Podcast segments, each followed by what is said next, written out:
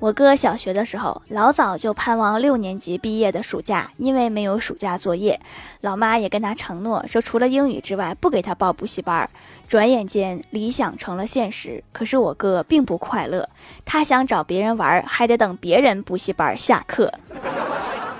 从那以后我哥就明白了一个道理计划赶不上变化快。